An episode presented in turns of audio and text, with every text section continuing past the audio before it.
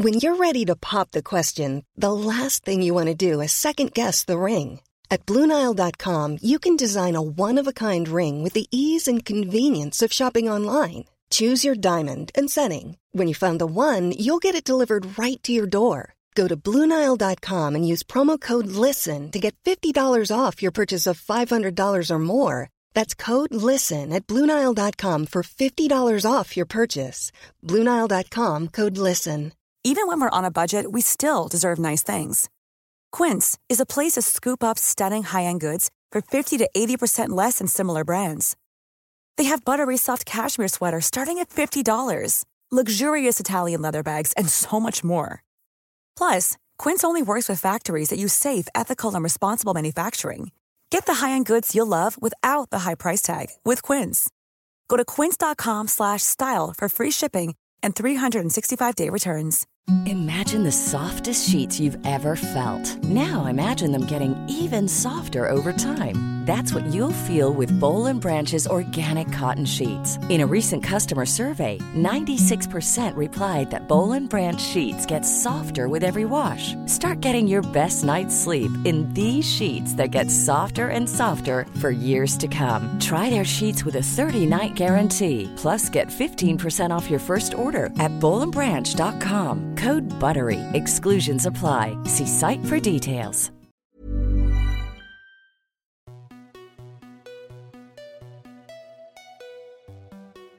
Bonjour à toutes et tous et bienvenue dans le podcast Parents informés. Je suis Charline, la créatrice de ce podcast qui a pour vocation d'offrir aux parents et futurs parents de l'information sur la grossesse, la petite enfance et l'enfance sous forme de conversations détendues avec des intervenants spécialisés. Merci à vous tous qui écoutez et merci pour vos messages. Si vous aimez ce podcast, parlez-en autour de vous et abonnez-vous sur votre plateforme d'écoute telle que Spotify ou Apple Podcast pour ne pas manquer la sortie des nouveaux épisodes.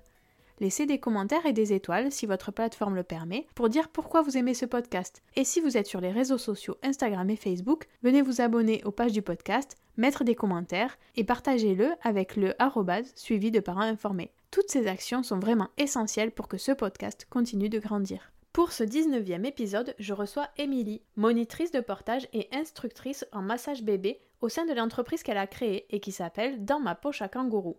Depuis plusieurs années, elle propose des ateliers de sensibilisation au portage physiologique. Elle propose également des séances d'essayage de moyens de portage pour trouver celui qui convient le mieux au porteur et au bébé ou à l'enfant. Dans cet épisode, elle nous explique les bienfaits du portage pour le bébé mais aussi pour le porteur.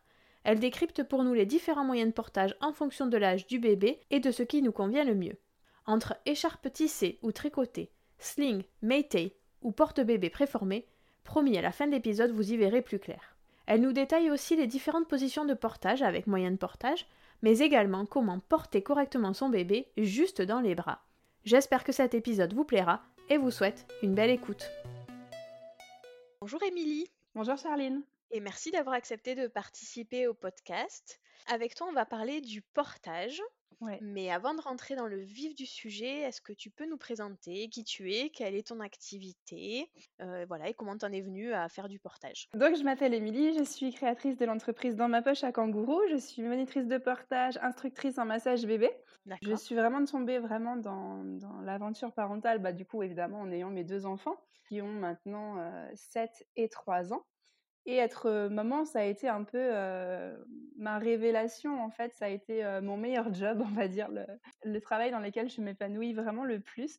Et du coup, j'ai tout quitté. J'ai quitté 13 ans de grande distribution pour pouvoir profiter de mes enfants. Et donc, j'en ai profité pour devenir monitrice de portage. C'était quelque chose que je faisais déjà, moi, avec mes enfants. Et, quand j'ai découvert vraiment tout cet aspect bien-être pratique du portage, bah, j'ai décidé tout simplement de tout quitter pour pouvoir me lancer dans cette aventure, de pouvoir accompagner les parents, les sensibiliser de manière on ne peut plus neutre. C'est-à-dire que moi, je suis pas payée par des marques pour dire ça c'est mieux, ça c'est mieux. non, je suis là pour leur donner les infos, des vraies infos qu'on trouve pas forcément facilement sur les réseaux sociaux parce qu'au jour d'aujourd'hui, on trouve vraiment de tout, tout et son contraire malheureusement. Donc c'est vrai que les parents sont souvent un, petit peu perdus. Donc mon travail, voilà, ça se résume à ça, c'est à venir sensibiliser au portage, au bon portage physiologique pour permettre un bon développement du corps de l'enfant pour pouvoir aussi ben, leur permettre de s'épanouir dans leur parentalité un petit peu comme moi. Et c'est vrai qu'en portage, en atelier, on, dérive toujours un petit peu sur différents thèmes, sur, j'appelle ça le package complet de la parentalité bienveillante et positive, portage, massage, langue des signes, diversification menée par l'enfant, motricité libre et voilà, c'est ce que je trouve génial, c'est que dans la parentalité, il y a toujours des nouvelles choses à apprendre, à gratter, à découvrir. Donc voilà, je suis, sans cesse en, apprentissage, moi aussi, auprès de ses parents. Alors, on va rentrer dans les différents thèmes que tu as évoqués là autour du portage, mais avant, j'avais une question sur ta formation. Comment on devient monitrice de portage ou en capacité d'animer des ateliers de portage? Alors, il faut tout simplement faire une formation elle peut durer quelques jours jusqu'à une semaine en fonction des organismes de formation. Ça nous permet de voir un petit peu le récapitulatif de tout ce qu'on a pu entreprendre, essayer quand on est déjà maman porteuse. Mmh Sinon, ça permet vraiment de découvrir tous les moyens de portage qui existent, comment les manipuler, parce que d'un moyen de portage à un autre, on n'a pas les mêmes manipulations. Je pense aux écharpes. Il existe mmh des écharpes tissées, des écharpes tricotées qui ont leur propre nœud. Donc ça, on, apprend aussi à bien les différencier, à savoir les, faire, les manipuler, les transmettre aussi, parce que c'est pas forcément inné de savoir transmettre ces manipulations. En soi, il suffit juste voilà, de faire une formation. Après, c'est un apprentissage constant à mon sens, c'est-à-dire que on va faire une formation certes, mais c'est pas pour autant qu'on est de suite habilité à, se lancer dans l'aventure. Il faut déjà se créer soit en entreprise, soit en association pour pouvoir exercer légalement. Il faut aussi participer à des formations continues pour sans cesse se mettre à jour, parce que le portage, c'est quelque chose qui évolue. Moi qui ai commencé il y a sept ans, euh, il y a sept ans, on avait euh, moitié moins des moyens de portage qu'on a aujourd'hui sur le marché. Donc du coup, voilà, il faut apprendre, découvrir de nouvelles choses aussi, se remettre parfois en question, se confronter aussi aux autres monitrices, découvrir euh, chacune ses petits trucs et astuces, essayer, tester de nouvelles choses et c'est comme ça aussi qu'on évolue en tant que monitrice. Effectivement, il y a aujourd'hui beaucoup, beaucoup de moyens de portage. On y reviendra tout à l'heure. Tu, nous indiqueras comment on peut s'y retrouver. Ouais. Alors, mais avant ça, la première question, c'est pourquoi est-ce que c'est si important de porter nos bébés et quels sont les bienfaits pour eux et pour nous? Alors, c'est vrai que le portage, c'est finalement vraiment la suite logique de la grossesse parce que in utero, le bébé, il était dans un environnement chaud, sombre, il était tout contenu. Et là, bam, à la naissance, il arrive dans un environnement euh, presque hostile, froid, euh, il passe de contenu à contenant, il va subir la gravité, découvrir la faim, c'est une perte de repère totale. Et quand on va porter son bébé, finalement, euh, il va ressentir, revivre toutes les choses qu'il a connues auparavant in utero. Le fait d'être contenu, d'être au chaud, d'être en mouvement, d'avoir les battements du cœur, les odeurs de, son porteur. Ça va vraiment euh, lui permettre de, de, développer un sentiment de bien-être, de sécurité. Il va s'apaiser naturellement. Un bébé qui est du coup régulièrement porté va aussi moins pleurer.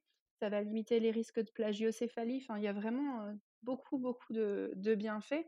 Mmh mais effectivement, pas que pour l'enfant, également pour le, porteur, tout simplement pour les mamans. déjà, le fait que le portage en peau à peau, c'est vraiment la base de l'allaitement. Donc, ça va aussi aider à réguler, à stimuler la lactation. Ça va permettre aussi de mmh, diminuer le risque de dépression postpartum parce que quand on porte son bébé, on sécrète de l'ocytocine, l'hormone du, bien-être. Et du coup, ça va réduire ce risque. Alors, je ne dis pas que le risque sera de zéro, mais ça peut tout simplement voilà, permettre de limiter risque, voilà, aider un petit peu aussi. Et puis, ça aide aussi pour favoriser, créer ce lien d'attachement parce que c'est pas parce qu'on a porté une utéro notre bébé pendant neuf mois qu'on l'aime directement dès qu'il naît. C'est, ça paraît horrible hein, à dire, mais non, non, mais c'est parfois plus compliqué que ça, effectivement. C'est ça, et il y a des parents qui, qui, culpabilisent beaucoup de se dire purée, mais on l'a voulu ce bébé, on l'a attendu, et là il vient de naître et je j'arrive pas de suite à l'aimer, mais en fait c'est tout à fait normal. C'est un apprentissage aussi, c'est une rencontre. On va apprendre à devenir parent, à aimer cet enfant, et le portage va vraiment favoriser ce, la création de ce lien. Et moi, je rajouterais un petit avantage en plus, c'est que on peut faire autre chose en même temps qu'on porte son bébé. Ah bah oui, évidemment. Et que quand même, ça c'est génial. c'est vrai que du coup, c'est le premier truc qui, ressort. Hein, de, les, parents, principalement, ils commencent à porter leur bébé. Pourquoi? Pour retrouver leurs deux bras, hein, clairement. Euh. moi, mon deuxième enfant, il était imposable. Mais quand je dis imposable, c'est qu'il était dans l'écharpe euh, facile 8 heures par jour les premiers mois, qu'il euh, fallait faire pipi avec lui, il fallait prendre sa douche avec lui. voilà, c'était je, je faisais tout avec lui en portage. Hein, je ne pouvais rien faire seule. donc, et, et, à ce moment-là, je me suis dit, purée, mais les parents qui ont un enfant comme le mien, c'est leur premier enfant, ils n'ont pas cette solution, ils font quoi à part rester 8 heures sur le canapé à attendre que la journée passe quoi, c'est pas possible. Donc c'est vraiment c'est vraiment l'allié du quotidien clairement. Ouais. Est-ce qu'il y a des bébés qui n'aiment pas être portés? Alors, plus que le fait de ne pas aimer être porté, je pense que ça vient souvent du fait que les parents n'ont pas forcément toutes les solutions adaptées dans le sens où, en fonction de certains mots des enfants, je prends un exemple concret, un bébé qui a un fort reflux, si les parents ont une écharpe de portage qui est extensible avec de l'élastane, très souvent les bébés n'aiment pas cette sensation un petit peu plaquante de l'élastane, ce qui fait qu'ils vont tout de suite se mettre en hyperextension pour manifester un peu leur inconfort et du coup les parents ils se disent bah non en fait à chaque fois que j'essaye ça va pas ça lui plaît pas il aime pas être porté. Alors qu'en essayant différentes choses différentes positions peut-être que du coup on arriverait à un moyen de portage qui serait bien plus adapté et qui serait toléré par l'enfant. Ouais effectivement. Je te pose la question parce que moi ma deuxième elle bougeait beaucoup. Elle était hyper active elle est toujours comme ça et j'avais effectivement une écharpe en élastane que la première a beaucoup utilisée qu'elle adorait et la deuxième, elle détestait ça en fait. Elle aimait pas cette sensation d'être comprimée contre moi et ça, elle avait besoin de bouger quoi. Et ça lui, elle était, elle, avait envie d'être dans les bras, mais clairement être dans ce truc qui l'empêchait de bouger, ça lui plaisait pas du tout, même déjà à 2-3 mois quoi. Ah oui, oui, bah, moi, mon, mon deuxième, je l'ai porté exclusivement, exclusivement pardon, en écharpe tissée parce qu'en écharpe tricotée, il ne supportait pas. C'est pas faute d'avoir essayé et pourtant je me dis, voilà, j'étais, enfin, je suis mono, j'ai les bonnes méthodes, donc il n'y a pas de souci. Mais non, c'était un moyen de portage qui clairement ne lui correspondait pas. Il n'était pas bien dedans. Alors que si je le mettais dans un autre moyen de portage, il était clairement beaucoup plus à l'aise. Donc je pense que c'est pour ça qu'il, moi je dis souvent, chaque pot a son couvercle, mais mmh chaque, chaque porteur a son moyen de portage aussi. Ok, d'accord. Est-ce qu'on peut porter les enfants en... dans des moyens de portage dès la naissance?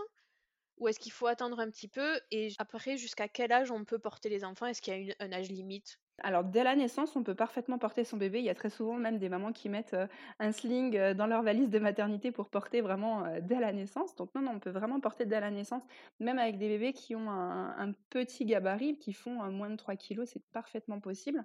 Et la fin du portage, il n'y a pas d'âge, il n'y a pas de limite, il n'y a pas de poids. Les seules limites, ça va être déjà bah, le confort du porteur, parce que, bah, parce que quand on commence à avoir un enfant qui, voilà, qui, qui monte en poids, ça peut devenir voilà, plus inconfortable. Encore qu'avec un moyen de portage bien adapté qui va être suffisamment couvrant pour l'enfant, ça va, ça va être beaucoup plus acceptable comme sensation aussi. Mmh Et ça va dépendre voilà, du moyen de portage qu'on va utiliser, prendre quelque chose de, de plus grand. Et aussi bah, notre envie, aussi bien à nous qu'à l'enfant, d'être porté. Il y a des enfants qui, qui, même grands, ont, ce besoin d'être portés. Euh, bon, alors ça va plus être des, portages de 2-3 heures, ça va être sur du 10 minutes, hein, mais euh, mais il y a le portage câlin, il y a le portage, euh, voilà, quand on fait des grosses balades, l'enfant il en a un petit peu plein les pattes, ou en fin de rando, on va dire. voilà, ça peut parfaitement dépanner d'avoir un moyen de portage pour porter un grand enfant, ne serait-ce que quelques, quelques instants. D'accord, ok. Alors, tu nous as parlé de plein de, plein de portages différents, le sling, l'écharpe tissée, l'écharpe tricotée. Moi, j'avais vu aussi les porte-bébés, il y en a 10 milliards différents. C'est hyper compliqué de savoir qu'est-ce qui est du marketing, qu'est-ce qui est vraiment lié à des méthodes de portage différentes. Est-ce que tu peux essayer de nous donner des indications sur comment on s'y retrouve, quel moyen de portage est adapté à quel type de portage, etc. D'accord.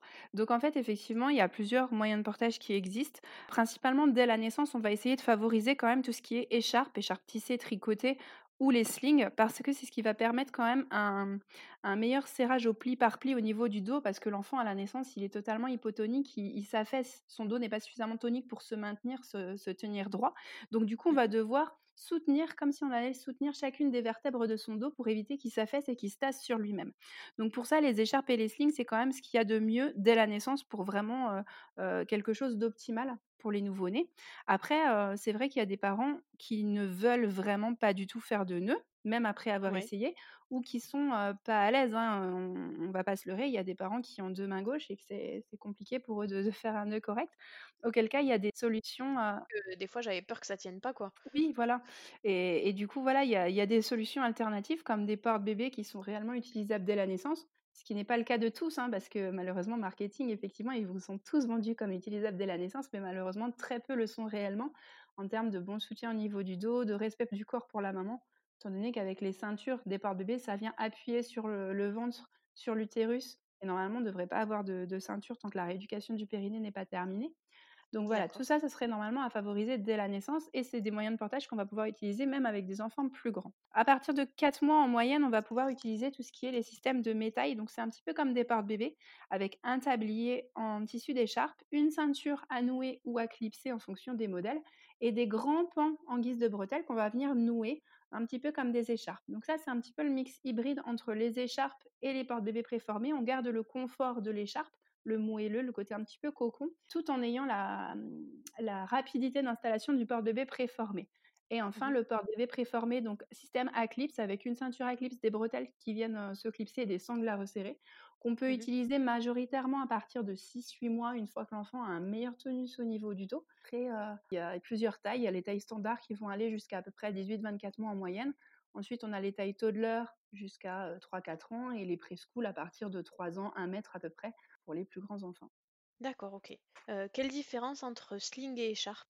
Le sling, c'est une écharpe en fait, c'est un bout de tissu vraiment en, confection d'écharpe, en tissage d'écharpe, avec deux anneaux qui vont permettre un portage asymétrique sur une seule épaule.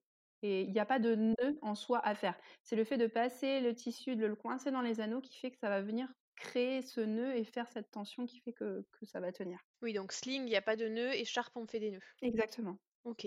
Et entre écharpe tissée et écharpe tricotée, quelle est la différence? Alors, les écharpes tissées, ça va être celles qui, ben, qui vont être vraiment faites sur un métier à tisser, qui sont rigides, qui vont pas venir s'étirer. Les écharpes tricotées, c'est celles qui vont être extensibles, plus ou moins extensibles.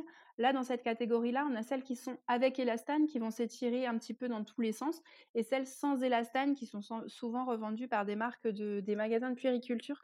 Alors, c'est un petit peu les plus compliqués à manipuler. Elles s'étirent beaucoup dans un sens, mais très peu dans l'autre, ce qui rend leur manipulation assez technique. Surtout qu'en plus, le nœud qu'ils préconisent sur les notices de ces écharpes-là n'est absolument pas adapté à l'écharpe.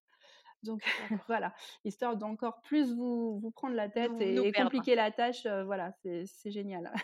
Et donc, il y a deux nœuds différents en fonction de ces écharpes-là. Tout ce qui est écharpe tricotée, donc qui vont venir s'étirer, extensible, mmh il va falloir minimum deux couches de tissu sur le dos du bébé pour avoir quelque chose de sécurisé, pour limiter le risque de chute. D'accord. Comment on fait pour apprendre tous ces nœuds concrètement? Ben, Concrètement, le mieux, à mon sens, ça reste de faire un atelier de portage parce que, voilà, non seulement vous allez pouvoir comprendre comment manipuler tous ces moyens de portage qui vous seront proposés en fonction du stade de développement de votre enfant, mais aussi ça va vous permettre ben, de manipuler, d'essayer, de voir avec lequel vous êtes le plus à l'aise et de trouver vraiment ce qui vous convient le mieux. Et c'est vrai que très souvent, il y a les parents qui achètent par défaut un moyen de portage ou qui le mettent sur la liste de naissance et finalement, ce moyen de portage reste au placard parce que très souvent, en fait, ils se rendent compte que, que ça leur correspond pas et du coup, ils abandonnent très vite le portage. Donc, c'est un petit peu dommage.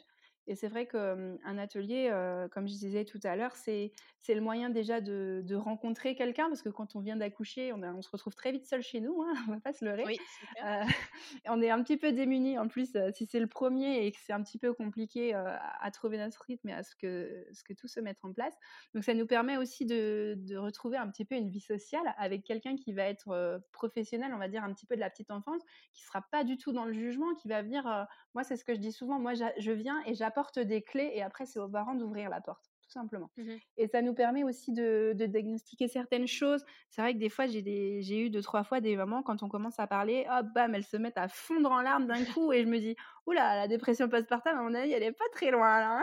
Donc du coup, ça nous permet aussi voilà, de, leur dire que non, ils sont, elles sont pas toutes seules et on, peut les réorienter vers d'autres professionnels. Pareil pour l'allaitement, j'ai des mamans des fois qui, qui désespèrent de ne pas réussir leur allaitement et du coup, je peux les, les, orienter vers une, vers une conseillère IVCLC qui saura vraiment personnaliser leur, leur, encadrement, on va dire, et leur donner des solutions. Oui, apprendre les nœuds, c'est bien d'avoir quelqu'un qui nous les montre. Et après, je sais que par contre, on a, quand on s'en sert souvent, ça vient très vite, quoi. Exactement. Que, une fois qu'on a compris le mécanisme, qu'on a compris le, le, nœud qui convient bien à nous et à notre enfant, après, ça devient, ça vient très vite, ça devient très vite un réflexe. Hein. Exactement. Moi, je compare souvent ça justement au fait d'apprendre à conduire. Au tout début, on regarde nos pieds, on regarde nos mains toutes les cinq minutes en se disant attends, je suis en quelle vitesse, j'appuie sur quelle, euh, quelle pédale. Et en fait, à force de le faire au jour d'aujourd'hui, enfin, je passe mes vitesses, je regarde même pas. En portage, c'est la même chose, surtout quand on a un petit, un, enfant qui est assez petit.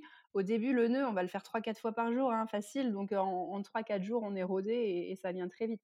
Et, et je pense qu'effectivement, le fait d'avoir une monitrice qui vient chez nous nous montrer, il y a du coup ce côté social que, que, je disais juste avant, mais il y a aussi le fait que la monitrice, elle va pouvoir vraiment vous donner des petits trucs et astuces bien personnalisés, des choses qu'on n'aura pas sur les tutos. Est-ce qu'il y a des marques ou des matières différentes? Et est-ce que vraiment il y a des choses que toi tu recommandes particulièrement, des, des, des sortes de coups de cœur que toi t'aimes particulièrement et pourquoi? Je pense que c'est très difficile de conseiller une chose plutôt qu'un autre parce qu'encore une fois, on a tous notre propre confort. Donc, c'est vraiment propre à chacun et c'est pour ça que je trouve ça super intéressant d'essayer et de trouver ce qui nous convient le mieux. Moi, je sais que j'adore, avec les tout petits, je, suis fan des, des écharpes tissées. Que je trouve très polyvalentes. J'aime beaucoup les slings, j'aime bien dès la naissance tout petit celui de Love Radius que je trouve très très doux et très agréable avec un, un tout petit. Et moi qui n'aimais pas forcément les porte-bébés préformés, donc à clips, euh, quand mon fils a eu 9 mois et qu'il fallait partir à l'école et que je me rendais compte que je mettais 15 plombes à faire mon nœud pour pouvoir aller à l'école, qui est pourtant juste à 2 minutes de chez moi, et que j'étais tout le temps la dernière à, partir, je me suis dit, il faut que j'achète un, porte-bébé préformé, et, et j'en ai essayé plusieurs, et, et j'en ai trouvé un, c'était l'Aimé Baby à l'époque, qui m'avait conquis et, qui m'a renoué un petit peu avec les porte-bébés préformés. Bon, aujourd'hui, j'en ai plus de 30 différents. Je suis devenue totalement accro aux porte-bébés à cause de ça. Donc, euh, donc je pense que, ouais, encore une fois, c'est vraiment important d'essayer. Et, et, je propose aussi ce service-là euh, pour toutes les personnes qui sont euh, proches de chez moi, donc en Bourgogne. Je propose un peu des séances de Pretty Woman du porte-bébé pour que les oui, parce que c'est difficile en fait, parce que on peut ah bah pas, on n'a pas la possibilité de les essayer avant. Bah Donc à moins d'avoir une copine qui en a un et qui nous le fait essayer, mais sinon on est obligé de se fier à soit ce que nous dit une vendeuse dans un magasin, soit ce qu'on lit sur internet et aux avis des autres mamans, mais ce qui correspond pas forcément à ce que nous on aime et à ce que notre bébé va apprécier aussi. Exactement. Et ça dépend aussi des gabarits. Il suffit qu'il y ait une maman qui soit assez ronde ou une maman qui soit très mince ou quelqu'un qui soit très grand ben, en fonction de certains modèles, il va falloir des réglages particuliers qui font que, que ça sera bien plus confortable pour le porteur aussi. Donc, je pense qu'effectivement, on, est plusieurs monitrices à proposer de la location, donc ça c'est génial, mmh ou des essayages comme ça pour pouvoir tester vraiment différentes choses et faire un petit peu son marché pour trouver le moyen de portage. Mais c'est vrai que c'est très difficile d'en conseiller un plutôt qu'un autre parce que le, le, confort est tellement propre à chacun c'est très difficile. Est-ce qu'on peut porter les tout petits dès la naissance sur le dos ou est-ce que c'est principalement devant? Parce que moi j'ai toujours entendu un petit bébé ne se porte que devant. Et puis j'ai, il me semble avoir découvert récemment que en fait non, finalement on peut les porter aussi sur le dos. Non, absolument, on peut porter en écharpe sur le dos dès la naissance, du moment qu'on voilà, qu'on utilise le moyen de portage approprié et qu'on a, on va dire, la technique aussi. Mais non, non, on peut parfaitement. En fait, c'est vraiment typique occidental de porter son bébé sur, le, sur le ventre. C'est un petit peu, voilà, aussi la continuité de la grossesse. On peut câliner son bébé, on peut l'embrasser, le, sentir. Mmh c'est vraiment le côté un peu cocooning qui est très appréciable. Mais partout ailleurs dans le monde, personne ne porte en ventral. tout le monde porte à dos et c'est vrai qu'on peut parfaitement porter à dos dès la naissance.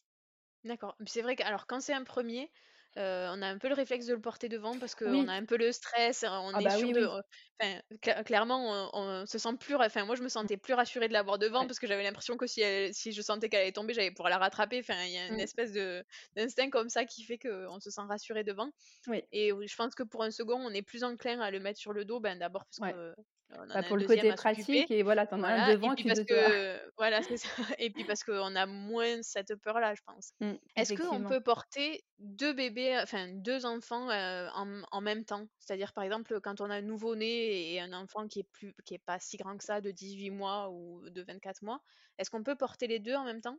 Oui, oui, on peut parfaitement porter deux enfants en même temps ou même quand c'est des jumeaux. Quand c'est des jumeaux, on peut les porter alors tout petit, on peut les porter bien devant en ventral décentré, chacun autour d'un sein. Sinon, après, même avec des plus grands, on porte un devant, un derrière, sans aucun souci. D'accord, ça c'est pas un problème. Et est-ce qu'on peut porter enceinte? Oui, aussi. Alors tant qu'on n'a pas de contre-indication médicale, hein, systématiquement. Oui, bien sûr. Voilà, on ne sait jamais. mais non, alors là, du coup, on favorise quand même encore une fois le portage d'eau, principalement quand le ventre commence à être vraiment proéminent encore un petit peu sur la hanche, très haut, mais si c'est un enfant qui est assez grand, c'est moins confortable. Mais sinon, euh, en portage d'eau, bien haut, il n'y a aucun souci euh, quand on est enceinte et qu'on n'a pas de souci particulier au niveau de la grossesse. Ok, alors euh, depuis tout à l'heure, on parle de portage, on parle évidemment de portage physiologique. Est-ce que tu peux nous préciser Qu'est-ce que c'est que le portage physiologique? Alors le portage physiologique, en fait, tout simplement, c'est le fait de porter dans le respect du corps de l'enfant et de permettre aussi son bon développement. Donc nous, en portage physiologique, on sensibilise principalement au niveau du développement du dos et du développement des articulations des hanches. C'est-à-dire qu'au niveau du dos, on voit que le nouveau-né, comme je disais tout à l'heure, son dos, il n'est pas suffisamment tonique, pas suffisamment musclé pour bien se soutenir. Donc du coup, il est tout, tout arrondi, tout affaissé. Et plus l'enfant va grandir, plus l'enfant va redresser, se muscler au niveau du dos, donc en partant de la nuque pour arriver jusqu'au bassin. Et en fonction du moyen de portage, on va faire en sorte de respecter cette posture naturelle au niveau de son dos quand on est aussi en, position physiologique, on voit tout le, tout le monde dit il faut remonter les genoux, que les genoux soient plus hauts que les fesses. Donc en faisant ça, ça c'est une grande, grande question. Est-ce qu'il faut bien remonter les genoux juste devant là en position grenouille Ouais, c'est exactement ça. Donc bien en position grenouille, le dos arrondi, le bassin basculé, les genoux plus hauts que les fesses. dans cette position-là, on favorise aussi le bon emboîtement du, du col du fémur dans sa cavité. Ça va permettre de favoriser aussi un bon développement des articulations des hanches qui sont encore la première année très souple, très malléable. C'est encore du cartilage, c'est pas vraiment de l'os bien dur. Donc il faut vraiment, en permettant cette bonne position, ça va vraiment favoriser mmh, le bon développement d'articulation et ça va limiter le risque de dysplasie de la hanche, donc la malformation du col du fémur ou de sa cavité, chose qui risque d'arriver quand on a un moyen de portage qui est non physiologique avec les jambes pendantes vers le sol qui subissent la gravité. Mmh donc c'est, c'est encore quelque chose qui va voilà, encore un des derniers bienfaits du portage, c'est que ça permet le bon développement physique de l'enfant. D'accord. Il y a encore des, mmh, moyens de portage non physiologiques qui sont vendus? Oui, malheureusement, c'est vrai qu'il y en a encore, il y en a encore beaucoup qu'on trouve. D'accord. C'est c'est pas facile pour les parents de s'y retrouver. Donc en fait, tout ce qui a une base, très, très étroite et qui en fait, où on voit que l'enfant va être tout droit à l'intérieur mmh du moyen de portage, ben voilà, tout simplement, il faut éviter. OK. En fait, les parents se disent: «Mais si ça se vend, ça peut pas être mauvais». Et là, là, moi, la première chose que je dis, c'est: «Regardez, vous allez dans un bureau de tabac, on vend du tabac. C'est une des premières causes de mortalité en France. On vend aussi de l'alcool, on vend enfin, il y a plein de choses qui sont vendues. Les sièges auto, il y a des sièges auto qui ne passent pas les crash tests, mais c'est quand même vendu parce qu'il y a des normes qui sont respectées. Mais ces normes-là, c'est pas forcément des choses qui vont être sécurisées. Faut pas oublier, en fait, que dans le domaine, voilà, des les les marques qui vendent ces moyens de portage, qui vendent ces sièges auto, c'est des marques de puériculture. Ce ne sont pas des professionnels du portage, ce sont des professionnels de puériculture. voilà, exactement. Leur but, c'est de faire du fric, en fait, clairement. Ils n'ont pas à cœur comme nous, les monitrices, de vouloir voilà, vraiment promouvoir le portage, le bon portage, le respect du corps du bébé, la proximité parent-enfant. Ça marche. Je pense que c'est clair. c'est triste, hein, malheureusement, mais Non, non, mais c'est mais quand on est parent, c'est hein. difficile, hein, parce que, ah bah, pour faire le tri, c'est compliqué, quoi. Ouais, ah bah, bien sûr, on sait on sait pas, en fait, et c'est vrai que comme comme ça se vend, on ne réfléchit pas forcément au pourquoi du comment et c'est dommage qu'on ne puisse pas avoir justement des toutes ces infos, qui sont vraiment essentielles pour aux futurs parents dans je sais pas, les préparations à la naissance, des choses comme ça, des choses un petit peu plus vraiment personnalisées pour pouvoir différencier l'essentiel du, du, oui, après, je pense que ça dépend aussi après des sages-femmes. Hein. Moi, je me souviens, ma ah sage-femme, elle, avait une, elle avait une écharpe, elle avait une écharpe à son cabinet et pendant les cours de préparation à, la naissance, elle nous a montré l'écharpe, par ah, exemple. Ah, c'est génial ça. Donc, donc, je pense que ça dépend aussi des professionnels de santé et de la sensibilité que eux ils ont et de la formation que eux ils ont. Oui, aussi également. Comment on positionne son bébé dans une écharpe ou dans un sling ou dans un porte-bébé et surtout comment on sait qu'il a la bonne position une fois installé? Euh, alors, on va pas venir en fait en soi positionner le bébé, on va le laisser s'installer dans sa posture naturelle. Donc avec un tout petit, comme je disais tout à l'heure, il se met par défaut dans une position bien physiologique. Et en fait, on va venir juste, on va dire, un peu l'entourer du moyen de portage, tout simplement. D'accord. Et après, bon, euh, pour vérifier qu'il est bien positionné, euh, moi c'est vrai que je, dis toujours aux parents de, de faire leur installation et de contrôler après dans le miroir, de vérifier différentes choses. La position qui est bien physiologique, un petit peu assis accroupi, le dos mmh. rond, les voies respiratoires bien dégagées, qu'il y ait suffisamment d'espace de part et d'autre de, de son visage pour que l'air se renouvelle correctement, qu'on puisse voir son nez, sa bouche, que les mains soient à portée du visage, parce qu'un bébé a un réflexe de succion, donc il va vouloir chercher à téter ses doigts, et aussi que les pieds soient bien libres et pas recouverts. J'avais une grande crainte, c'est qu'elle ait la circulation qui soit coupée au niveau des jambes. Ah oui, ouais. ça me stressait énormément quand je la l'ai portée mes bah, ça aussi, on peut le contrôler quand tu es par exemple dans un, un nœud d'écharpe. il faut que tu puisses passer ton doigt entre le tissu et le, les genoux en fait de ton bébé. Mmh assez facilement. Alors, ça va forcément appuyer parce qu'il y a tout son poids qui repose hein, sur mmh. ce tissu. mais il faut que tu puisses passer ton doigt facilement sans, sans, trop que ça coince. Effectivement, si ça coince, c'est que c'est peut-être trop serré. D'accord. J'ai découvert sur ton compte qu'il fallait absolument laver les moyens de portage avant de les utiliser. Exactement. Est-ce que tu peux nous expliquer pourquoi? Alors, principalement pour tout ce qui est déjà en tissu d'écharpe, alors ça s'adresse vraiment à des, des moyens de portage qu'on achète neufs tous les moyens de portage qui sont faits en tissu d'écharpe, donc ça peut être des médailles, ça peut être des écharpes tissées, ça peut être même des portes-bébés qui sont faits en tissu d'écharpe. Euh, le lavage, il va permettre de faire gonfler les fibres et de mmh venir repositionner justement ben, euh, le tissu, toutes les, toutes les mailles correctement dans le tissage. Et ça va venir, en fait, c'est vraiment la dernière étape de, finalisation au niveau du tissage. Donc en plus, souvent, très souvent, on voit les écharpes neuves qu'on achète, elles sont très fines et elles prennent, elles gonflent, elles prennent du volume dès qu'elles sont lavées et sèches. Et donc c'est ça qui va venir renforcer le tout. Si avec un moyen de portage comme ça, une écharpe tissée par exemple, on vient l'essayer avant de la laver, l'inconvénient c'est qu'on peut pas détruire mais abîmer un petit peu ces fibres-là. Et ce qui fait qu'au bout d'un moment, bah, notre tissu il va venir pocher un petit peu, il va créer un, petit peu de trop de mou à l'endroit où il y a eu le, poids du bébé. Donc c'est pour ça que c'est très important de laver le moyen de portage aussi, surtout quand c'est un tissu d'écharpe. Après, c'est aussi le fait de, vu que c'est un moyen de portage qui est neuf, ça permet aussi voilà d'enlever toutes les dernières petites traces de poussière, d'odeur de plastique due au conditionnement, et puis de, teinture aussi au niveau des fibres qui, qui, pourraient rester. Ok.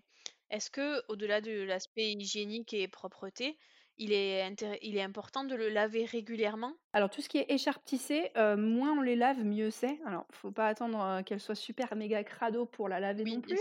Hein mais euh, une écharpe tissée, en fait, quand on la reçoit, quand on la lave, elle devient un petit peu rigide, elle est un petit peu carton. Donc du coup, quand on va l'utiliser, on va la rôder, donc l'assouplir, l'adoucir. Et une fois qu'on la relave, bah, il y a tout ce travail de rodage qui est à nouveau à, faire. Donc on perd du temps, on se retrouve encore une fois avec une écharpe assez difficile à manipuler. Donc on les lave vraiment que quand il y a besoin. D'accord, ok. Dernière question. On, mmh parle, on, parle souvent de portage et on associe ça avec des moyennes portées, comme nous on l'a fait aujourd'hui. Oui.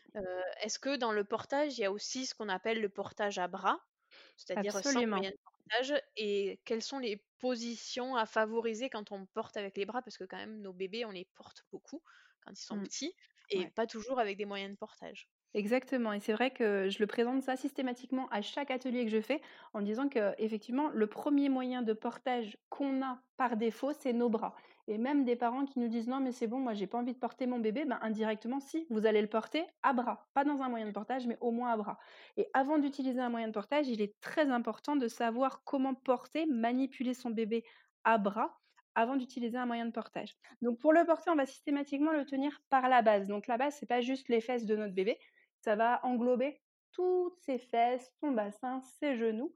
Et du coup, par défaut, donc quand ils sont tout petits, l'avantage c'est que tout tient dans une seule main.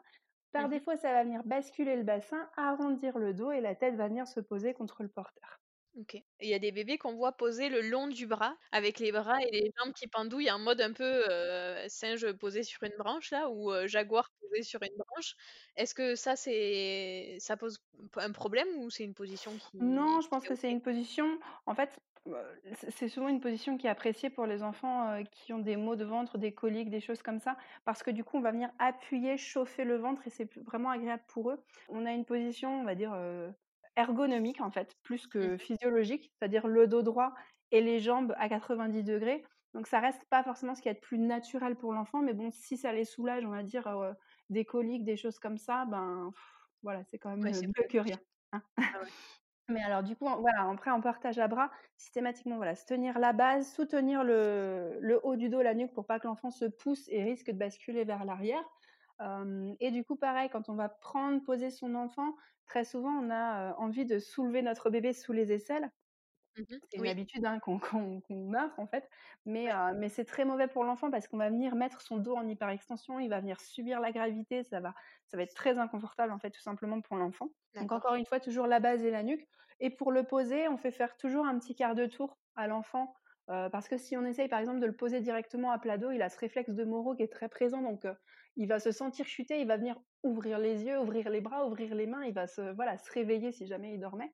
Donc on va toujours, en tenant la base de la nuque de notre bébé, ben, le faire un petit peu rouler pour limiter ce réflexe et éviter qu'il se, qu'il se réveille. Est-ce que tu peux nous expliquer ce que c'est que le réflexe de Moreau? Le réflexe de Moreau, nous, on l'a aussi adulte. des fois, on s'endort, on rêve qu'on chute, qu'on tombe et on, voilà, on se réveille, on a un gros sursaut. Et, c'est ça, ce réflexe de Moreau, tout simplement. Et chez les nouveau-nés, les trois premiers mois de vie, il est vraiment décuplé.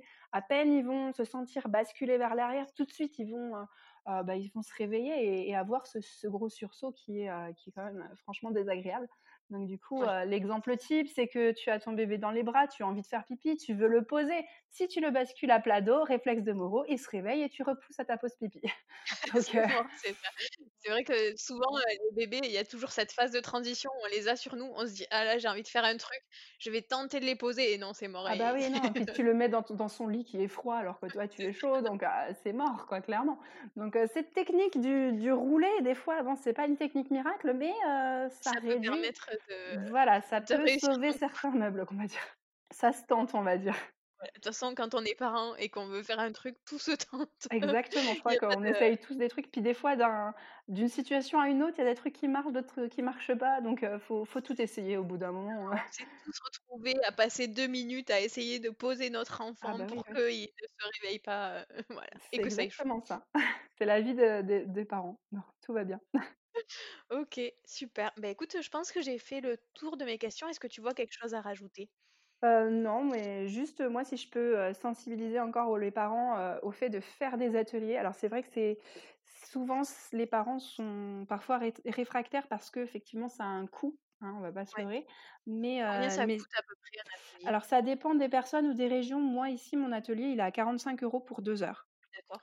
Mais, mais je trouve que c'est tellement c'est tellement riche non mmh seulement en information, puis dans l'échange, le contact humain aussi, je trouve.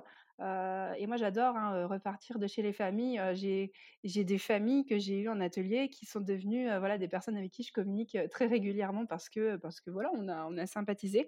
C'est, vraiment des échanges qui sont très, très agréables. Et, comme je dis souvent, il y a des bons cadeaux. Hein, on est beaucoup de monitrices à proposer du coup des ateliers en bon cadeau à mettre sur votre liste de naissance plutôt que les 15 body que votre bébé ne mettra jamais. C'est quand même quelque chose dont vous allez avoir besoin, même si après vous n'êtes pas amené forcément à porter votre bébé pour une raison X ou Y. voilà, on peut dériver sur plein de choses. Comme je disais tout à l'heure, on aborde la motricité, l'allaitement, la LSF, la DME. On parle de, tout et de rien et, ça fait du bien aussi. Donc ça peut être une très bonne idée cadeau très bonne idée pour les listes de naissance. Ouais, exactement. C'est vrai que les parents sont, sont ravis de bah pouvoir avoir au moins, tu vois, rien que le portage à bras, quand on leur montre comment porter, manipuler leur bébé, c'est des choses qui sont pas forcément montrées en maternité parce que très souvent, les personnes, elles n'ont pas le temps. Elles n'ont pas, le temps, bah elles pas le temps, elles passent d'une chambre à une autre, il faut faire vite parce qu'il y a beaucoup de monde. elles n'ont pas trop le temps de, de, de, tout montrer dans le détail, d'expliquer pourquoi c'est important de faire comme ci, comme ça. Mmh. Et, et du coup, voilà, quand moi j'arrive et que leur montagne, Ah, mais c'est génial parce que je savais pas. Donc, donc c'est tout bénéfique en fait. C'est ça, donc faites-vous offrir des ateliers de portage. Exactement. ok, super, bah, écoute, ça me semble être une belle conclusion. ouais. Bah, écoute, je te remercie en tout cas de m'avoir invité. J'espère que ça, ça aura donné envie pour moi aux parents de, porter leur bébé, de, de, creuser un petit peu voilà, les infos, de chercher un petit peu les infos à ce niveau-là. Et je reste disponible pour ceux qui, ont, qui auront des questions complémentaires. Cet épisode touche à sa fin. Vous pouvez retrouver de nombreux conseils sur le compte Instagram d'Emilie dans ma poche à kangourou. Des moniteurs et monitrices proposent des ateliers dans toute la France. N'hésitez pas à les contacter pour ne pas rester seul avec vos difficultés de portage. En complément de son activité, Émilie est également couturière et crée des vêtements pour les enfants et des vêtements d'allaitement. Vous pouvez retrouver ses créations sur le site www.tripleneu.fr Je vous mets le lien dans les notes descriptives de l'épisode. J'espère que cet épisode vous a plu. Si c'est le cas, parlez-en autour de vous, à vos amis qui pourraient être intéressés sur vos réseaux sociaux. Parlez-en également à votre sage-femme, votre médecin généraliste, votre pédiatre ou tout autre professionnel qui vous accompagne afin qu'à leur tour ils puissent en parler à d'autres parents. Si vous n'êtes pas sur les réseaux sociaux et que vous souhaitez recevoir une notification à la sortie des nouveaux épisodes, n'hésitez pas à m'envoyer un mail à l'adresse parentinformé@gmail.com. Vous pouvez retrouver tous les épisodes ainsi que leurs notes classées par âge et par catégorie sur le site internet www.parentinformé.fr. Rendez-vous au prochain épisode et d'ici là, prenez soin de vous.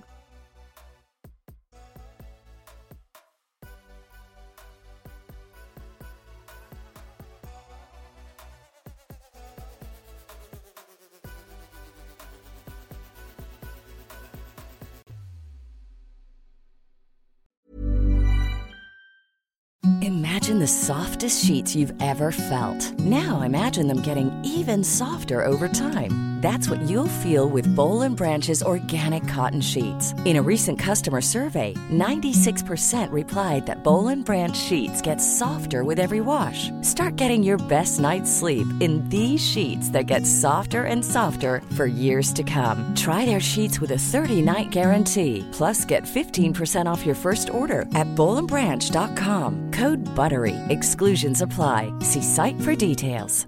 Planning for your next trip? Elevate your travel style with Quince. Quince has all the jet setting essentials you'll want for your next getaway, like European linen, premium luggage options, buttery soft Italian leather bags, and so much more. And is all priced at 50 to 80% less than similar brands. Plus, Quince only works with factories that use safe and ethical manufacturing practices.